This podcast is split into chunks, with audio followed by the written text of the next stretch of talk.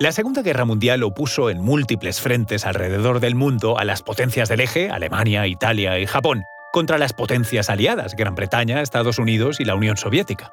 Pero fue en el frente oriental de Europa, en la frontera entre Alemania y la Unión Soviética, donde el futuro de Adolf Hitler y del Tercer Reich se acabó definitivamente. Hablamos de la batalla de Kursk en 1943, considerada durante mucho tiempo como el mayor enfrentamiento entre tanques conocido en la historia. Os contamos esto y mucho más a continuación.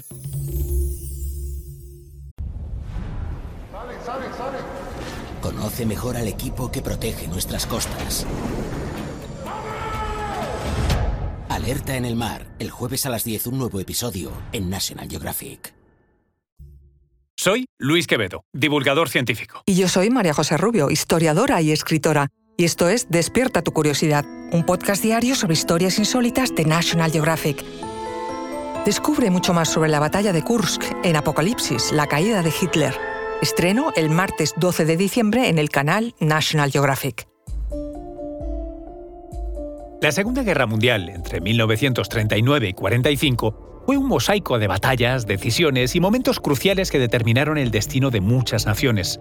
Sin embargo, pocos eventos tuvieron un impacto tan decisivo como la batalla de Kursk. Kursk, una ciudad situada en las llanuras de la antigua Unión Soviética, se convirtió en el escenario de una de las mayores confrontaciones bélicas de tanques en la historia, llevada a cabo entre julio y agosto de 1943, el episodio que pudo suponer el comienzo del fin para el dominio nazi de Europa. Tras la derrota alemana en la batalla de Stalingrado unos meses antes, Hitler estaba ansioso por recuperar la iniciativa en el frente oriental, necesitaban urgentemente acortar la línea de aquel frente para poder desplegarse en otros. El Führer creía que una victoria contundente reafirmaría la fortaleza alemana y la adhesión de sus aliados, Italia y Japón. El episodio que pudo suponer el comienzo del fin para el dominio nazi en Europa. Con este objetivo ideó un plan para atacar el saliente de Kursk, una protuberancia en las líneas soviéticas.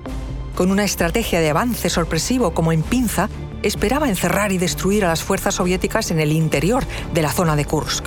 Sin embargo, lo que los alemanes no sabían es que los soviéticos estaban bien informados sobre sus planes. Gracias a las labores de inteligencia y espionaje de la Orquesta Roja y a la decodificación de los códigos de comunicación alemanes, los soviéticos partían con ventaja. Las fuerzas soviéticas bajo el mando del mariscal Chukov se prepararon meticulosamente para la defensa.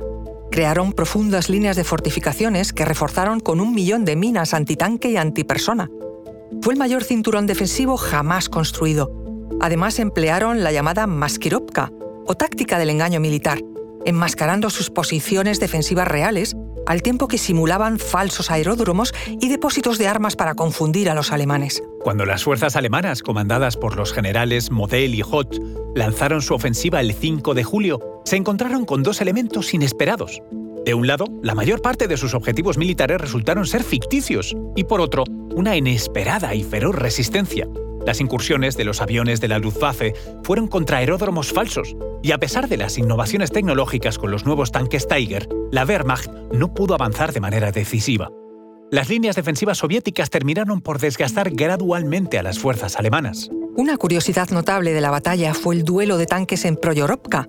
Aunque las cifras se debaten según las fuentes históricas, es un hecho que allí se enfrentaron cientos de tanques, carros de combate, cañones de asalto y aviones en un espacio reducido, creando una cacofonía de fuego, metal y explosiones jamás conocida. Durante tiempo se conoció como la mayor batalla de tanques de la historia, y simbolizó la intensidad y brutalidad de la batalla de Kursk en su conjunto. Y aunque se debatan algunos aspectos de aquella ofensiva, está claro que resultó ser la última que los alemanes pudieron lanzar en el frente oriental. Después de dos semanas de lucha, la operación llegó a un punto muerto. Las pérdidas sufridas por Alemania aseguraron que el ejército rojo soviético tomase la iniciativa estratégica, llevando al fin de la ofensiva nazi. Con la evidencia de la inutilidad del combate en Kursk y la amenaza de un inminente desembarco aliado en Italia, Hitler decidió cancelar la operación en Kursk el 17 de julio de 1943. Las fuerzas alemanas se retiraron sin lograr ninguno de sus objetivos estratégicos. La batalla de Kursk fue la primera vez en la Segunda Guerra Mundial que se detuvo una ofensiva estratégica alemana, antes de que pudiera romper las defensas enemigas y penetrar la línea del frente.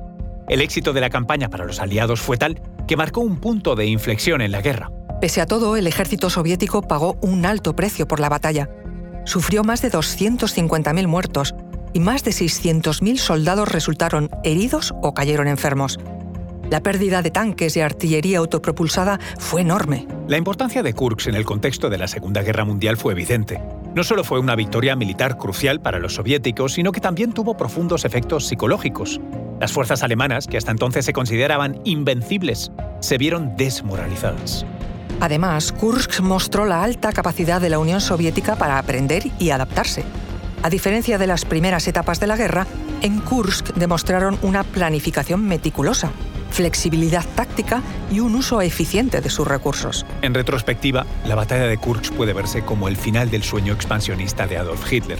Aunque hubo otros enfrentamientos y batallas después de la de Kursk, la capacidad de Alemania para determinar el curso de la guerra se vio irrevocablemente comprometida. Descubre mucho más sobre la batalla de Kursk en Apocalipsis, la caída de Hitler. Estreno el martes 12 de diciembre en el canal National Geographic. Recuerda que Despierta tu Curiosidad es un podcast diario sobre historias insólitas de National Geographic. Disfruta de más curiosidades en el canal de National Geographic y en Disney Plus. No olvides suscribirte al podcast si has disfrutado con nuestras historias.